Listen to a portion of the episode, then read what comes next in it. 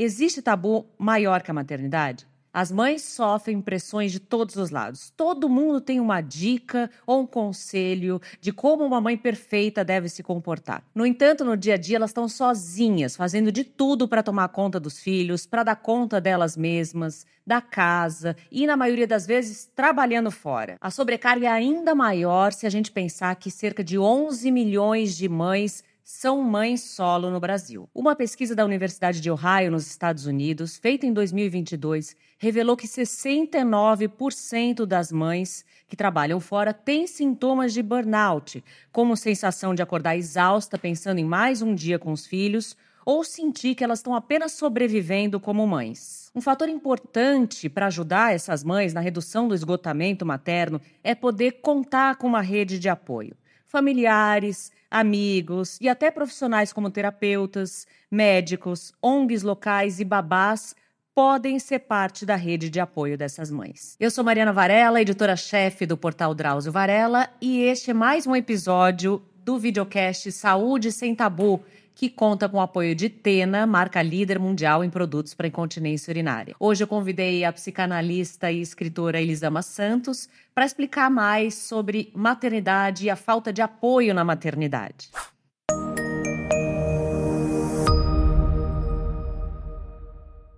Obrigada, Elisama, pela sua presença. Seja bem-vinda. Prazer imenso estar aqui contigo hoje para a gente falar sobre o tema tão importante. Fundamental, tão né? relevante, sim. Por que, que tantas mulheres relatam solidão e essa sensação de isolamento durante a maternidade? A gente tem muitos fatores que envolvem isso, né? A gente tem o fator é, social do momento que a gente está vivendo. Nós nunca fomos tão solitárias. Ah, normalmente, as mulheres há 40, 50 anos, elas conviviam mais com outras mulheres. Então você tinha ali a sua vizinha que você sabia o nome, você conhecia quem era, você sabia como ela pensa a vida, você tinha sua tia, você tinha sua mãe, você tinha uma rede de mulheres ao seu redor que te auxiliavam na função de educar os filhos. Nem sempre isso era fácil. Não estou dizendo que é gostosinho e simples, mas a gente tinha isso. Para além disso, nós vivemos numa sociedade que tem o cuidado como uma função única e exclusiva da mulher. Então a gente reduziu as nossas redes de apoio. Hoje a maioria de nós vive trancado em apartamentos, salvo quem ainda quem vive nas periferias, porque continua o senso de comunidade ainda é muito forte. Mas aí a mulher da classe média que vive em apartamento, ela está cada vez mais só. Uhum.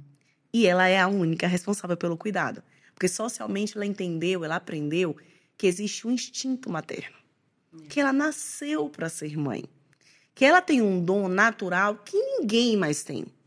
E aí veja que, que, confusão que a gente faz. A criança precisa ser cuidada, mas quem disse que tem que ser única exclusivamente pela mãe? Uhum. Nos disseram isso. É. E nós acreditamos.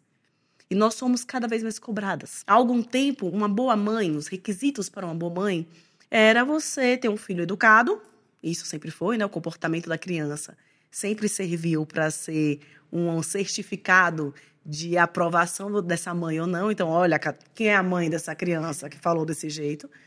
Então, a gente tem aí. É, bastava ter um bom comportamento e uma criança sadia.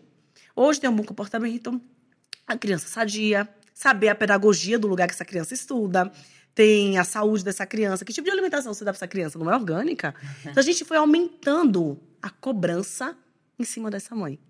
A gente foi aumentando os itens dessa lista da mãe perfeita. Como que a gente não fica em burnout? Claro. E quando você fala cuidado, não é só cuidado com as crianças, né? Cuidado com a família, com os idosos da família, né? Quer dizer, a mulher cuida, por princípio, até da saúde do marido, a gente vê várias Sim, vezes. Sim, não só da saúde. Quando eu me casei, eu me lembro que o meu marido ele saiu para trabalhar com a camisa um pouco amarrotada. E a minha mãe cruzou com ele no corredor. Minha mãe olhou para ele e fez assim: Minha filha, olha a camisa do seu marido, vamos falar o que de você? Eu falei, mas de mim? Um marmanjo desse tamanho é camisinha dele. Mas foi isso que ela aprendeu e que ainda é cobrado em muitos lugares. Veja que loucura. Nós somos responsáveis pelo cuidado de uma forma tão doentia que o amarrotar da roupa do marido é. diz quem eu sou. É. Entende? O nosso valor, ele ficou pulverizado em tudo que está ao nosso redor. No seu cabelo, na sua roupa, na forma que você se veste, se seu filho tá doente ou não tá doente, se seu filho cai muito, se não cai, se seu filho diz bom dia, boa tarde, boa noite, se não diz, uhum. se o seu marido tá bem vestido ou não, se a sua casa tá limpa. Eu me lembro da minha mãe me falar também que você conhece uma mulher que sabe cuidar da casa pela cor dos panos de prato. Cara, a cor do pano de prato fala do é. teu valor. E por mais emancipada que nós sejamos, a gente ainda acredita nisso. É. Sabe? Ainda tá aqui no nosso inconsciente. A gente ainda tá pensando o tempo inteiro em tudo que tá ao nosso redor e entendendo que nós somos julgadas pelo resultado de cada coisa que tá ao nosso redor, sabe? E qual que é o papel do parceiro ou da parceira na criação dos filhos? Quer dizer, o papel real e o papel que deveria ser, que são coisas bem diferentes, né? Eu acho que quando a gente fala de parceira, a gente tem algo aí por conta da socialização do gênero, a gente tem algo um pouco mais igualitário.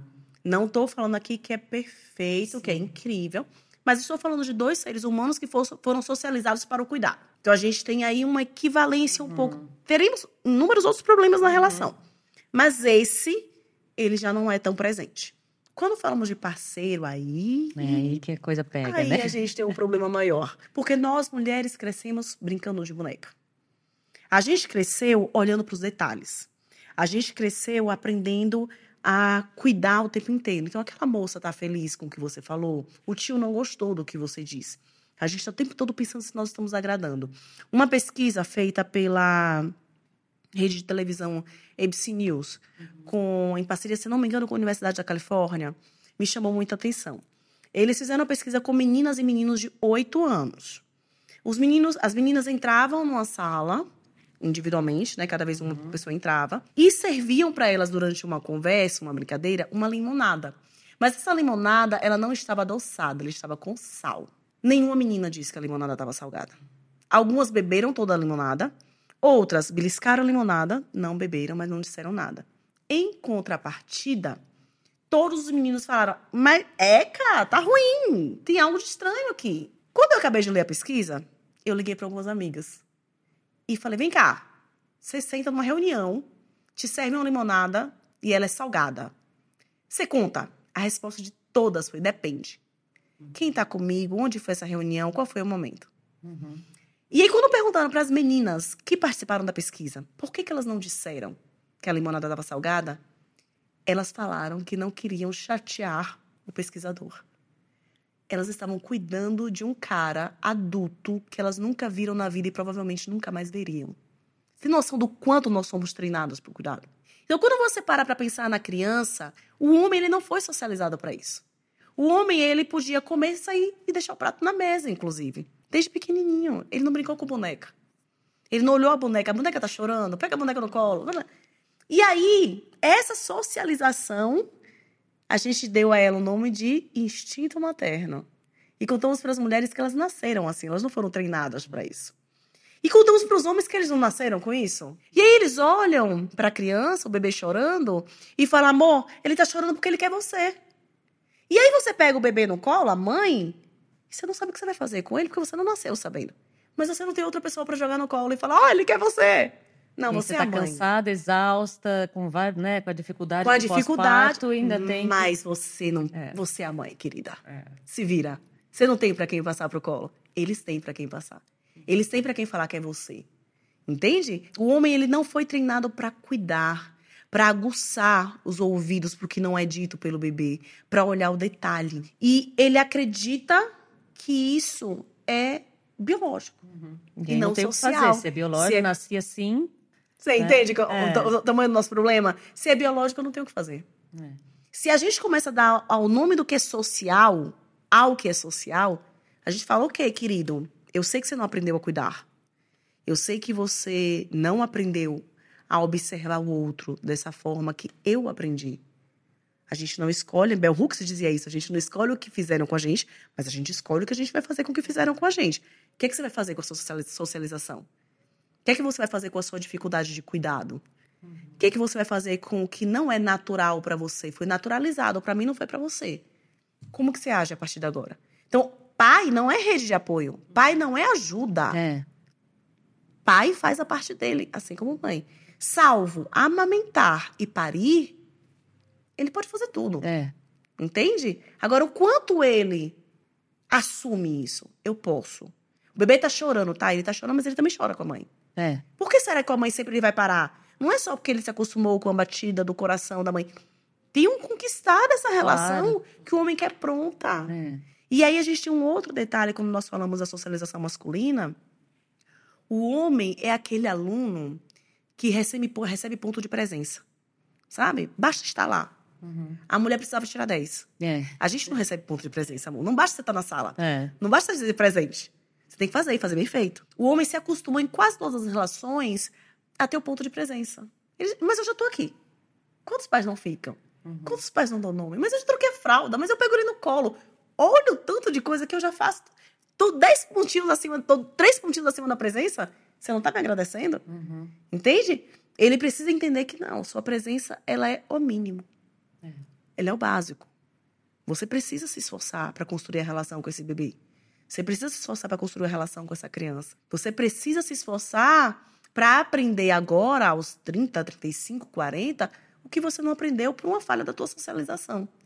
Mas não dá para você acreditar que você é uma vítima da forma que você foi educado e que você não tem mais nada para fazer diante disso, né? E aí você tá falando essa coisa de construção da relação, eu acho legal porque a gente acredita assim, a gente sabe que todas as relações a gente tem que construir. Relação com amigo, relação com parceiro ou com a parceira, né? Tudo isso a gente entende que tem que construir. Mas com o filho, a gente acha que já nasceu, então você já tem uma relação ali. E, na verdade, são, né, são dois seres, ou a mãe e o filho, ou o pai e o filho, se descobrindo e tentando construir uma relação também, né? É, é que com filho a gente tem uma visão social muito equivocada. Criança não é gente, né? É. Criança é esse futuro sem presente. Ele é futuro, tá? Mas ele é alguém com presente hoje. É. Não nasceu um pedacinho de gente, não, não nasceu é, é, faltando pedaços. Ela é inteira. Hoje, aos um mês de vida, aos cinco anos de vida, é um ser humano inteiro, É. integral. E a gente tem na relação pai e filho um olhar de ele é o meu legado. É. Ele é uma extensão É. minha. É uma relação de dominação. Eu sou o seu pai. Eu sou a sua mãe. Eu mando em você. Né? Então, nós crescemos com a ideia de que não tem relação para você ter com o filho. Eu sou sua mãe, acabou. É. Ela tá posta, ela tá dada por hierarquia. Uhum. Eu não tenho o que construir com você. E aí a gente vê os pais, agora idosos, que os filhos não ligam, que os filhos não mandam uma mensagem, que os filhos não se preocupam. E eu não tô aqui responsabilizando os pais, nem reduzindo tudo, né? Não- Não dá claro. pra gente pegar todas as histórias e colocar num pacote só. Mas essa, essa relação que é baseada na hierarquia, quando a hierarquia acaba, o que é que fica? É. Porque a hierarquia vai acabar. Uhum. Você não vai ter ameaça pra fazer com teu filho pro resto da vida. Uhum. O que, é que você construiu? O que, é que você conversou? Que base você criou aqui daquela relação? E aqui eu não estou falando porque a gente tem uma visão muito equivocada de que ou eu domino ou eu sou dominada por essa Uhum. criança. É. Né? Ou eu sou quem manda, mostra pra ela quem manda, ou ela vai me botar no bolso. E não. A gente pode ter uma relação de equilíbrio. A gente pode ter uma relação, sim, em que nós somos adultos e vamos dizer, não, você não vai fazer isso, filho. Por quê? Porque eu acredito que isso não é bom pra você nesse momento. Uhum. Acabou. Ah, mas você não. Isso não é justo. Eu entendo que você esteja chateado. Então, eu posso seguir aqui firme no meu não. Uhum. Mas eu, eu posso fazer isso entendendo que aquela criança ela tinha o direito de querer. Uhum. E que ela tem o direito de estar frustrada depois do meu não. Que ela é um ser humano como eu. Que a gente não, a gente não olha para a criança enxergando-a como um ser humano como nós. Então, assim, tem um exemplo que o Walter meu, eu dou nas minhas palestras, que é assim: a criança acorda e ela pede um biscoito. E não tem o biscoito. E aí você fala, ah, mas não tem um biscoito. E ela chora. Você tem toda uma história para ela de. Tem gente passando fome, não sei onde. Você deveria agradecer. É. por- Cara, compra uma torta e põe na tua geladeira e teu marido ou tua esposa comem. Vai dizer que você vai olhar pro pratinho vazio e falar: ai, ainda bem que tem abacaxi. né, sou grata, tem abacaxi. Ai, podia ser pior, tem gente passando fome. Não! Você vai ficar frustrada e frustrada, você vai ficar chateada, você queria comer aquilo. Uhum. Por que a criança não pode sentir a frustração? É. E assim, você é adulto, teoricamente, você já aprendeu a lidar com a frustração. Sim. Bem teoricamente. É. Basta olhar um comentário na internet que a gente sabe que não é bem assim É. que funciona. A criança não. Uhum. Então, aquela frustração que ela tá sentindo quando ela me pediu o biscoito e ela não tem o biscoito, é um treino pra frustração quando o chefe dela fala: olha, esse Claro. projeto que você se dedicou o mês inteiro, não vamos aplicar. É importante ela passar por isso para ela ir aprendendo a lidar com essa frustração. Só que é a gente que ajuda ela a criar ferramenta para lidar com essa frustração. Claro.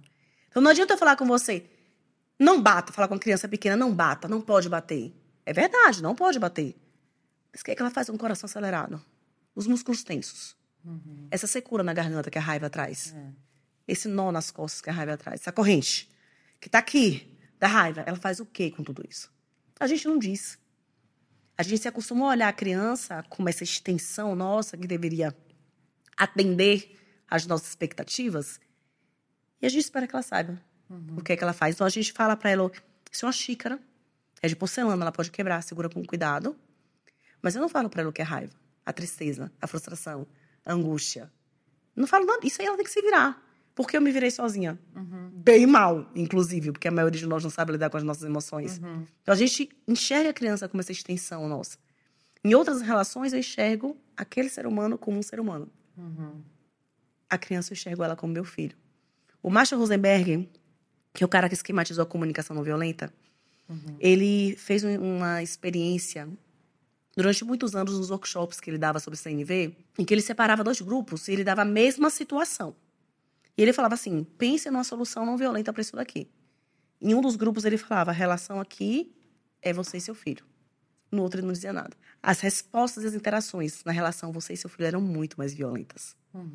Porque tem um peso, uma expectativa, uma carga emocional e social pro pai, mãe e filho que não existe mais nenhuma outra relação. E acho que tem um pouco aquilo, né, de você querer se eh, avaliar o seu valor dependendo do resultado que seu filho apresenta numa situação dessa, né? Sim, sim, a gente está o tempo inteiro pensando assim: o que é que vão pensar de mim É. se ele faz isso? É. O que é que vão pensar de mim se ele se comporta assim? Porque, realmente, a identidade de um filho, ela interfere diretamente na sua identidade.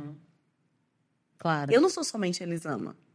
Eu sou Elisama, mãe de Miguel e Helena.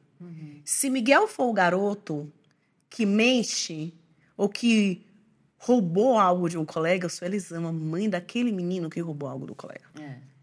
Entende? Então, assim, muitas vezes eu não quero saber o que motivou a minha criança, o meu adolescente, o que é que ele está sentindo, o que é que ele está passando, o que, é que ele está vivendo como um ser in- integral.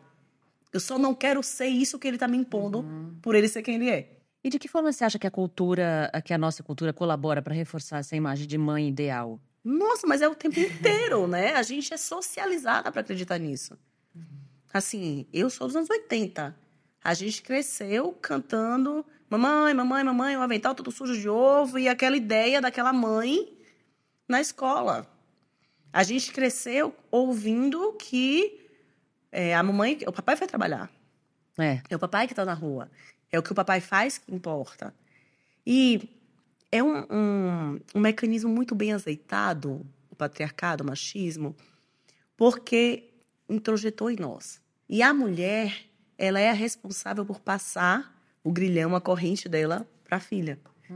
Então, nós temos nas nossas mães, a maioria de nós, a mulher que mais vai cobrar.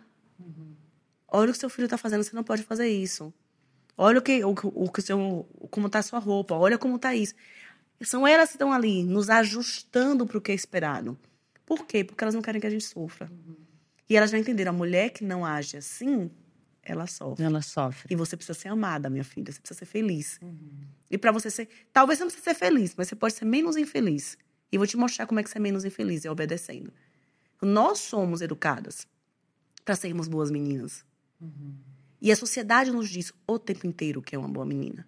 Então, nós somos socializadas, a primeira socialização, a socialização que acontece em casa, somos socializadas pela escola, pelas nossas professoras. Observe todas as profissões de cuidado. É. Onde estão? As mulheres.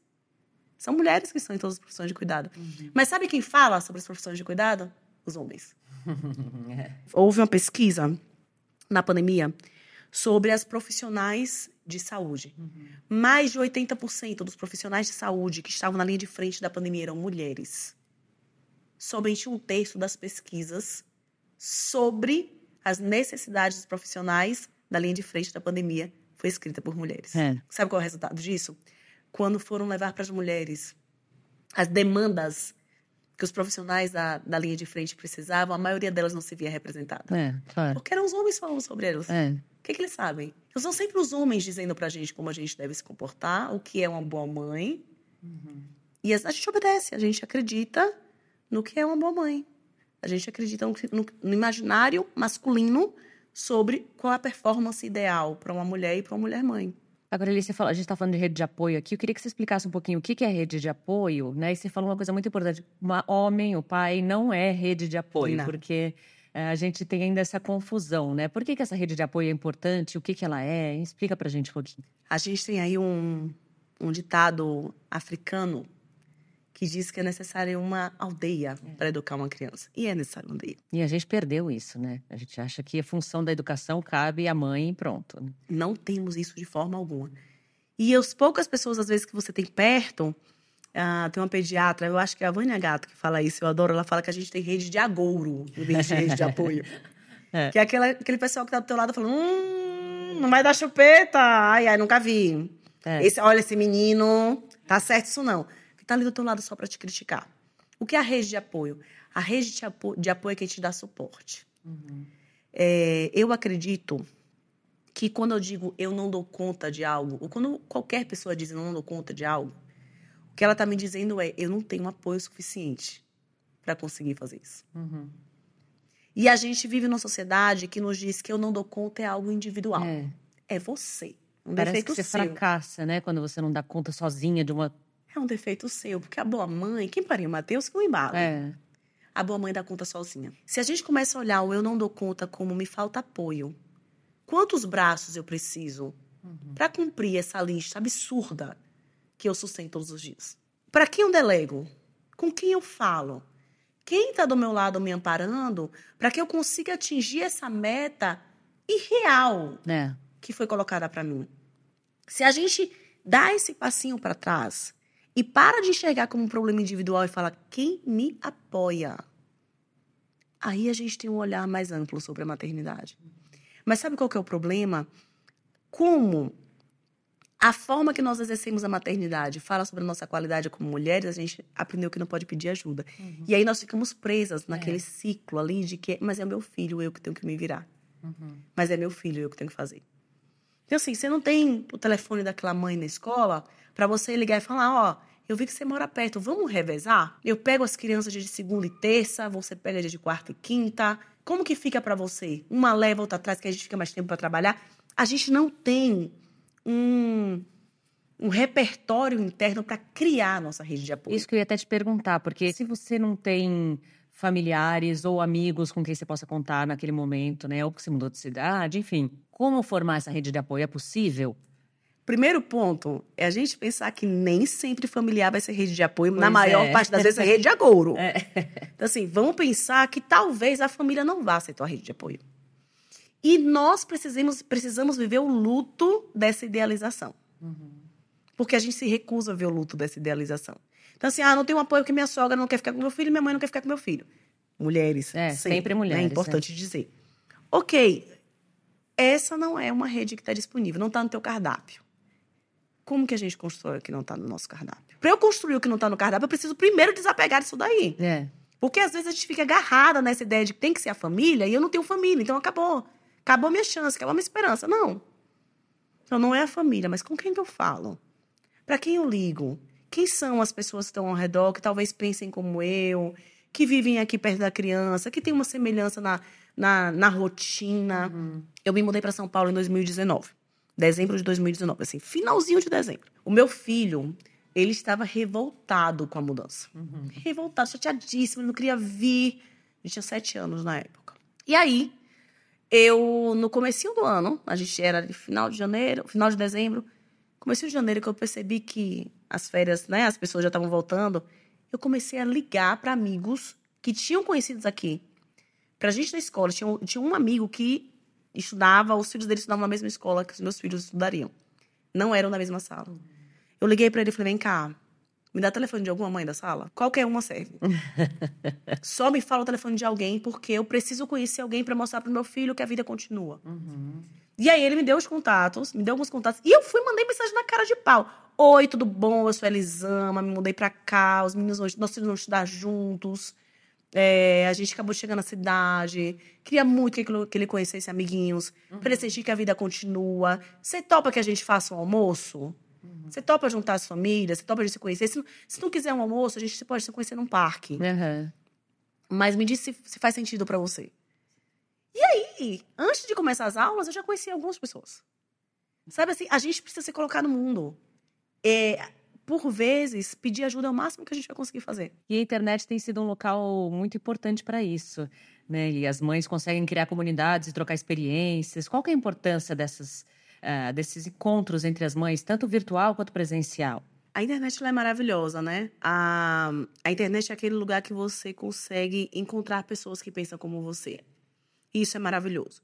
A gente só precisa tomar cuidado na dose, né? Uhum. Já diziam os nossos avós que a diferença entre o remédio e o veneno é a dose. É. Porque pode virar aquele lugar de comparação. Uhum. Aquele lugar de, nossa, o filho de fulaninha, ele já fala paralelepípedo e uhum. o meu não fala nem mamã. Né? Então tem algo de errado. Eu estou fazendo algo de errado. A gente precisa ir com dois cuidados em relação à internet. O primeiro é entender o lugar que essa rede tem na minha vida. Uhum. O quanto eu consigo entender que na internet eu vejo recortes da vida das pessoas, eu vejo o que elas querem me mostrar. Isso. Eu não vejo o todo. Então eu não sei a realidade daquela mãe. Uhum. Nem daquela mãe que fala da dor dela o dia inteiro, que aí às vezes eu me desconecto da parte boa, porque eu, eu tô tão ali afundada só nas reclamações que uhum. eu não tô uhum. conseguindo nem enxergar a parte boa da maternidade que existe. Uhum. Nem daquela mãe que, ai, tudo são flores, ela é. vive ali fazendo é, recorte de Pinterest e você não tem tempo de manter teu, seu foco e manter seu filho vivo. Uhum. Eu preciso lembrar que tem um, uma diferença aí no que eu vejo e no que acontece na vida da pessoa, e isso é essencial. E eu preciso lembrar que a internet não substitui presença. Então, assim, esse colo que eu recebo na hora que eu tô chorando, eu ligo para alguém da internet. E eu, eu, o meu primeiro filho nasceu eu vivia no interior da Bahia. Eu tive um filho que nasceu em casa. Eu tive uma forma de enxergar, enxergar a maternidade muito diferente de todo mundo que estava ao meu redor. Fui muito solitária e a internet salvou minha sanidade mental. Uhum. Porque eu, era ali que eu entendia você não é louca. Era ali é. que eu ouvia, nossa, aqui também é assim, eu também penso assim, eu também acredito nisso. Toma esse artigo aqui para você ler. Toma isso aqui para você ler. Foi maravilhoso. Até chegar um momento que fala, peraí, eu, não, eu tô me desconectando de mim, é. do tanto que eu tô ouvindo o outro. E o quanto, por vezes, o que eu preciso é de uma mão aqui perto uhum, de mim uhum, mesmo. Uhum. Não é na internet. É. Então, a internet, esse colo da internet, ele vai ser ali. Como que eu posso dizer? A gasolina que a gente põe no carro quando a gente está na reserva uhum. me dá uma ajuda para eu seguir, mas ela não enche meu tanque. É. Que enche meu tanque é presença. Uhum. Que enche meu tanque é alguém aqui perto de mim. Eu preciso entender que não dá para viver na reserva se eu só tenho apoio na internet, eu estou vivendo, ficando ali com o tanque na reserva, saindo da reserva para respirar um pouquinho e voltando para a reserva. Como que eu encho o meu tanque? Como que eu tiro essa relação que era na internet e vai para a vida real? Tem alguém que mora na minha região? Vou marcar um encontro? Uhum. A gente vai se ver. Desses grupos online, eu tenho amigas que são minhas amigas até hoje. É. Amigas queridíssimas, que as crianças crescem, cresceram juntas que a gente viaja para se ver. Então, assim, como que eu tiro esse vínculo da, da internet. internet e trago para cá? E aí a gente tem um ponto que também é essencial, Mari, de saber que rede de apoio dá trabalho. Uhum. Eu não só recebo, eu também dou. Claro. É uma construção. Uhum. Ela não vai vir pronta, ela não tá dada. É. Então, às vezes, eu vou ficar com o meu filho com mais dois. Uhum. Porque a minha amiga vai viajar e ela tá precisando muito.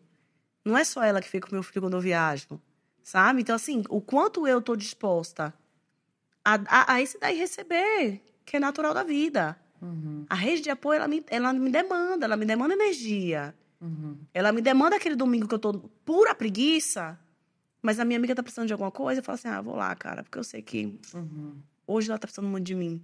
E eu vou lá ajudar, sabe?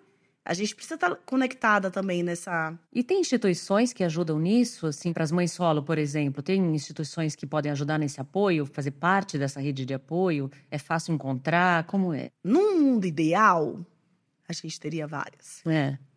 Porque a gente está falando aqui da rede de apoio que a gente constrói, essa rede de apoio individual, de amigos, que é mais interpessoal. Mas o Estado deveria ser o nosso maior apoio uhum.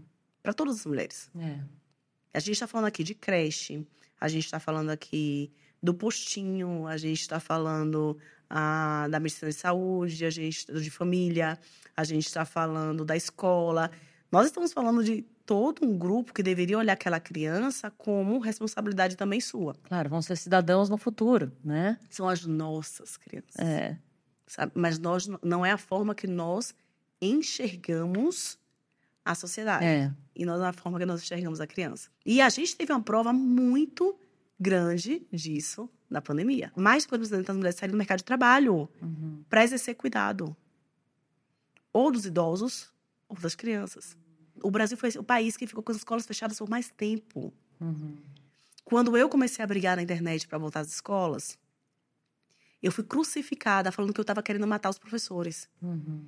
E eu falava, gente, mas se não tem escola, as mães estão onde? É. Sem dúvida. As mães estão fazendo o quê? A gente está a gente está impedindo a mulher de trabalhar, de sustentar. A gente está colocando mulheres em situação de violência, porque era na escola que elas pediam ajuda. Quantas crianças se descobre a violência sexual que elas estão vivendo por conta da escola?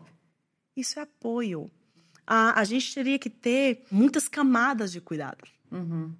Muitas camadas de cuidado dessa família, dessa criança.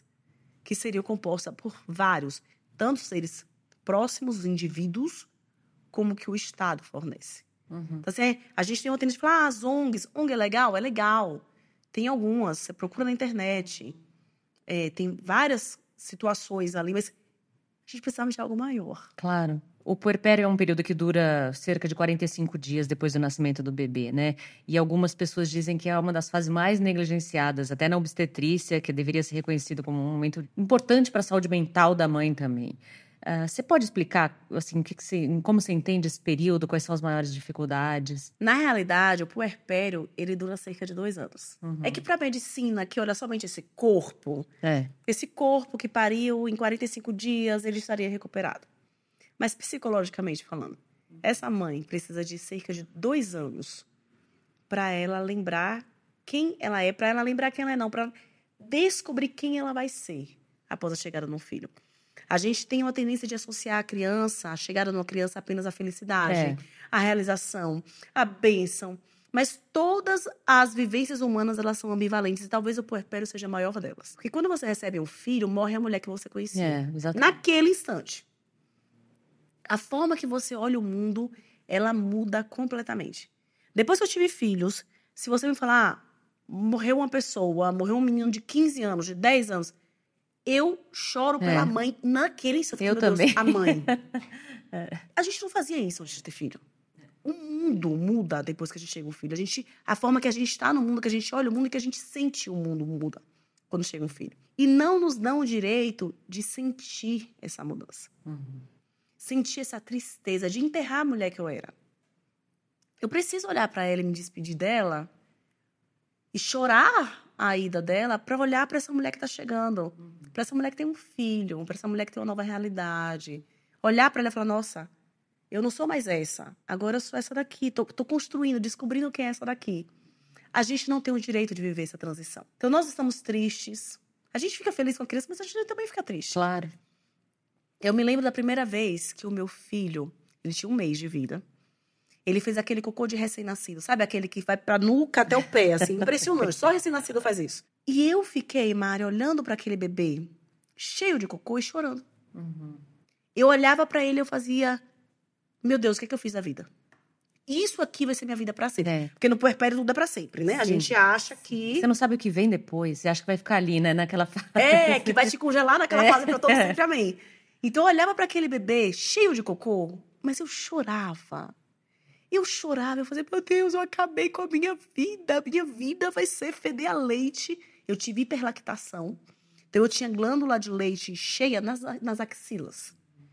Eu tinha o peito, que a Pamela Anderson ficava com inveja. Eu sentia muita dor. Então eu tava cheia de leite, fedida, porque era um azedo que saía da minha roupa Cansada, exausta. exausta, porque é. aquela criança chorava a cada três minutos. E aí ele cheio de cocô, eu fiz, acabei com a minha vida. Acabei com a minha vida. E ninguém dá pra gente o direito de chorar isso. E eu me recordo de uma amiga que ela sofreu de depressão, com depressão a vida inteira. E aí, quando ela teve a filha, e eu fui visitá-la, ela tava com o bebê no colo, eu falei, e aí, o amor já chegou? Porque amor é construção. É lógico. Não vem, a gente acha que é um pacotinho que vem do lado do bebê. É outra coisa pra gente se cobrar também. Que se você não ama absurdamente o bebê quando você pega no colo, tem alguma coisa errada Tem algo com você. errado com você. Mãe, mãe com defeito de fábrica. E aí, na hora que eu falei, e aí, o amor já chegou? Ela começou a chorar. Mas ela chorava que eu tomei até um susto. Eu disse, mulher, o que foi? Ela, eu achei que era por conta da depressão. Eu tava com medo de ficar sozinha com o bebê. Então, assim, é uma coisa tão idealizada que É. ela tinha medo de ficar sozinha com a filha. Ela não deixava ninguém sair de perto dela.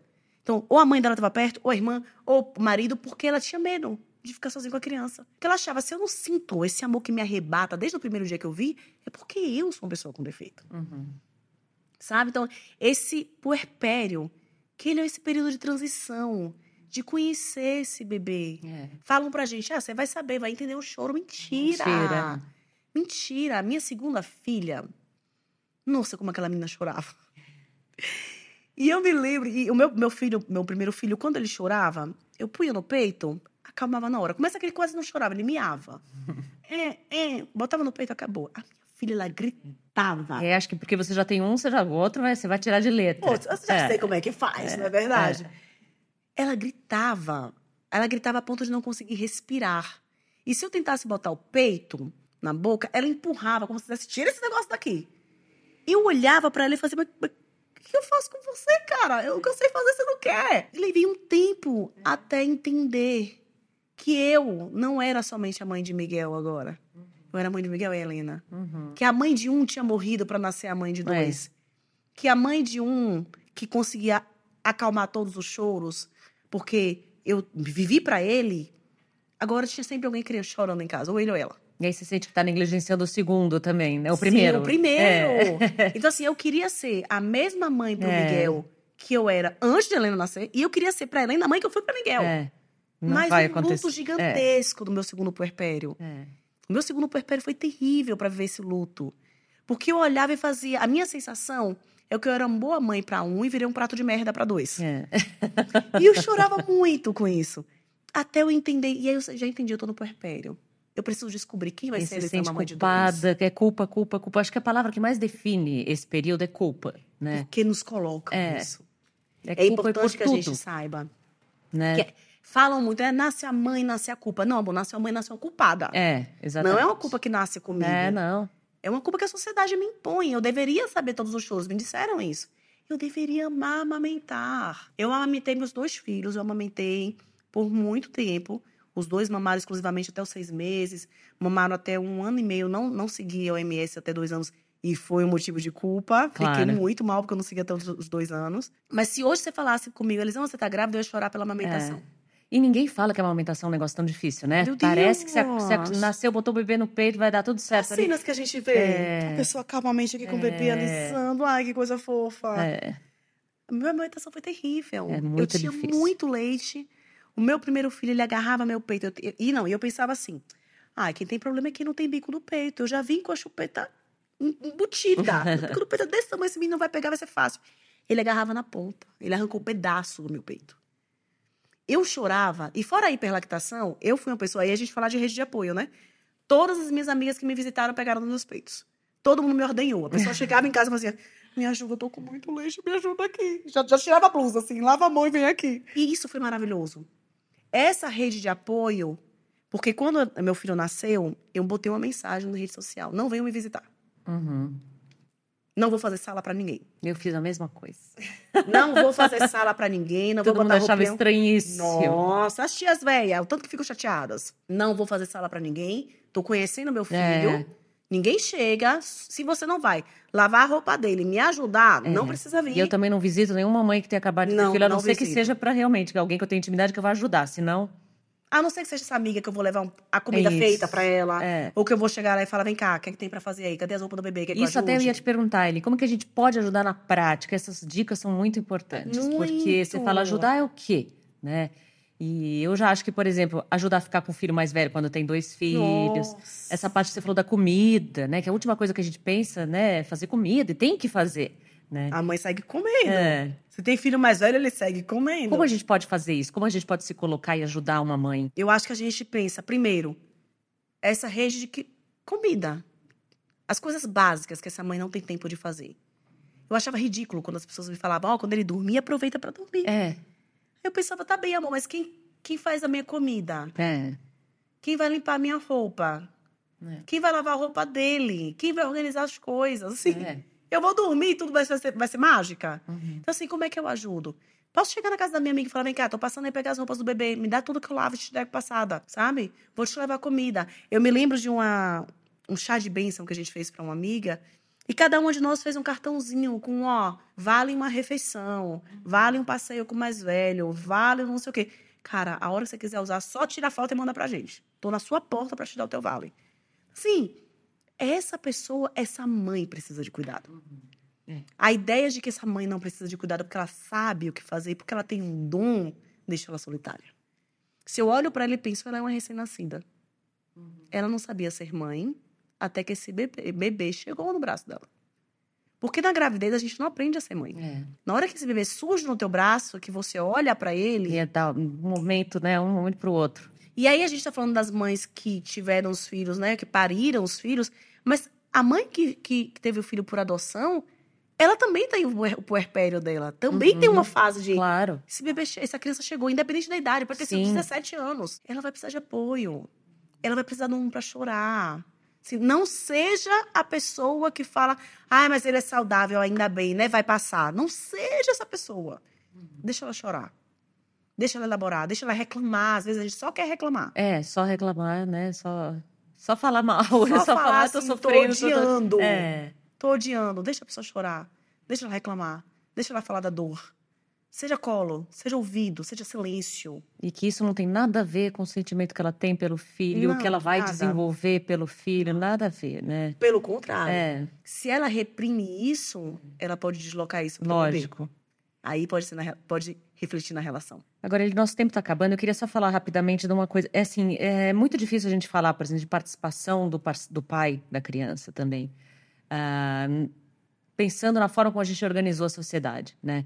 Como que também eu posso falar pro, pro, pro pai, olha, você tem que ficar mais em casa se ele tem que trabalhar até oito da noite. Sem querer aliviar para os homens, que eles realmente se encostam muitas vezes nisso, mas realmente a sociedade a gente organizou de um jeito que os cuidados ficam com as mulheres e os homens saem para trabalhar. É possível a participação desse pai sem a gente pensar um pouco nisso, aquilo que você falou, a gente precisa mudar um pouco a sociedade também e pensar que criar criança é uma função de todo mundo e não só da mãe. Como mudar isso? Tá, a gente tem dois pontos importantes.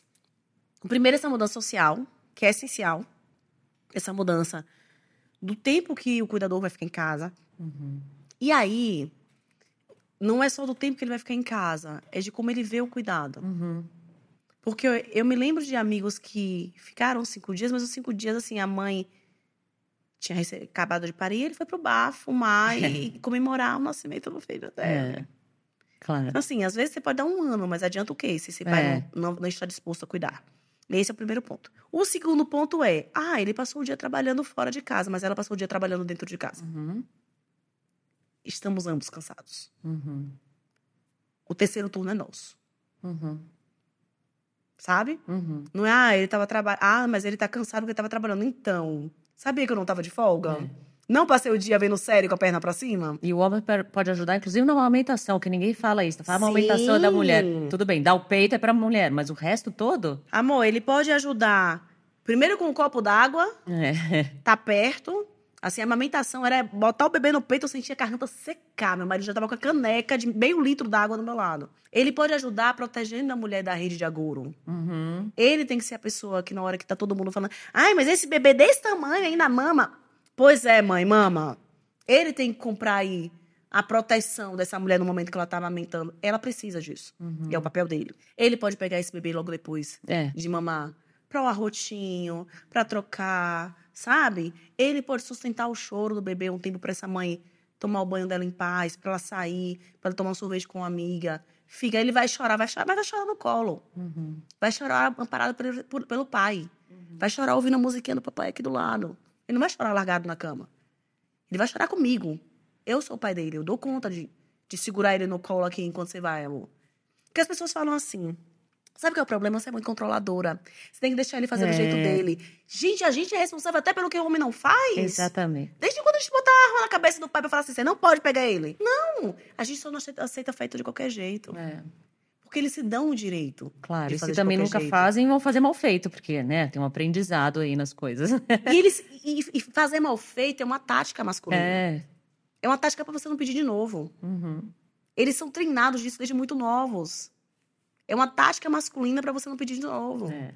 Sabe? Então, assim, faz. Ainda não tá bom, amor. Vai precisar melhorar isso aqui. Uhum. Porque tem um mínimo aqui, não é do meu jeito. Descobre o teu jeito. Mas tem um mínimo de qualidade que a gente tem que manter no cuidado dessa criança.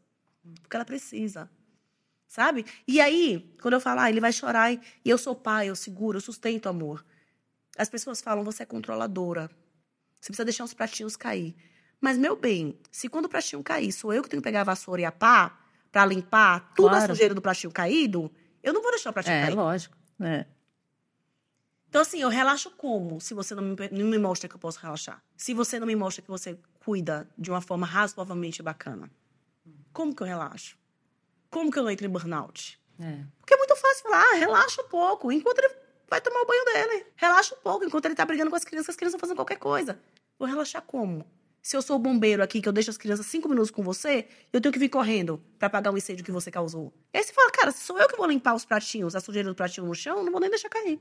E o homem, mesmo quando ele trabalha, é, e claro, tem o trabalho cansativo, ele se cansa, obviamente, mas ele saiu daquela rotina de bebê, que a gente não consegue sair, né? Em nenhum momento a gente sai, que é choro, nas necessidades do bebê, ficar fechado em casa, fica, né? Tudo aquilo que envolve os cuidados de um recém-nascido. O homem, mesmo que ele saia para fazer algo cansativo, ele, a cabeça dele desligou daquilo. Sim. E isso não tem preço nessa hora. Gente, a gente relaxa no trabalho. É. A gente relaxa no trabalho, em casa é muito mais difícil. É. E quantas mulheres a gente ouve dizer isso? Quando eu voltei a trabalhar, fiquei tão feliz, eu me senti tão culpada, né? Aí sente culpada porque deixou o filho pra. Porque nos dizem que a maternidade deveria deixar a gente plena. Você É. não deve sonhar com mais nada, você já é mãe. Não. Sonho com um monte de coisa. Meus filhos, eles são uma parte É, da minha lógico. vida. Eles não são tudo.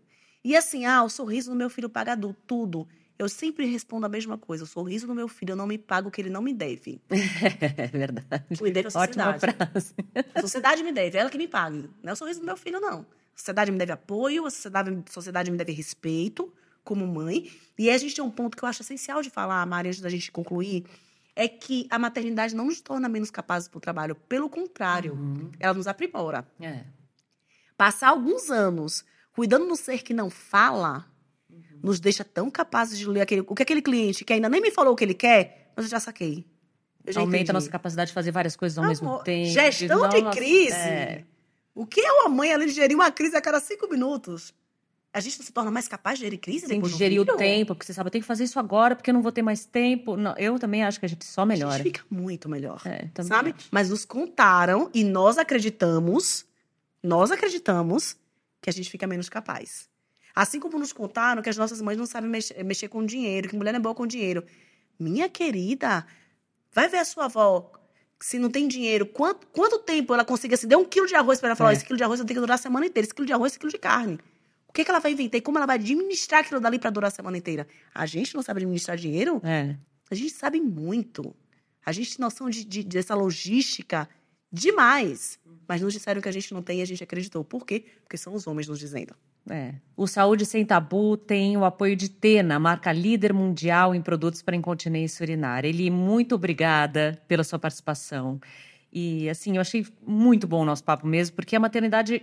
É, é, é tão difícil falar de maternidade, porque a gente tem a maternidade real, que varia também de mulher para mulher, porque o Sim. Brasil, principalmente, é um país Continental, né? continental, com muita desigualdade social, enfim. E é totalmente o oposto daquilo que a gente aprende, né? Daquela maternidade idealizada, né? Então a gente tem sempre esse conflito aí.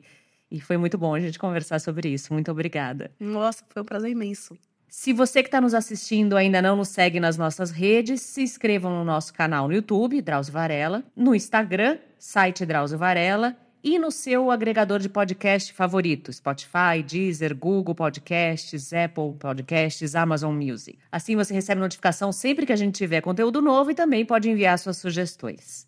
Obrigada, cuidem-se e até a próxima. Você ouviu Saúde Sem Tabu. Apoio. Tena. Marca líder mundial em produtos para incontinência urinária.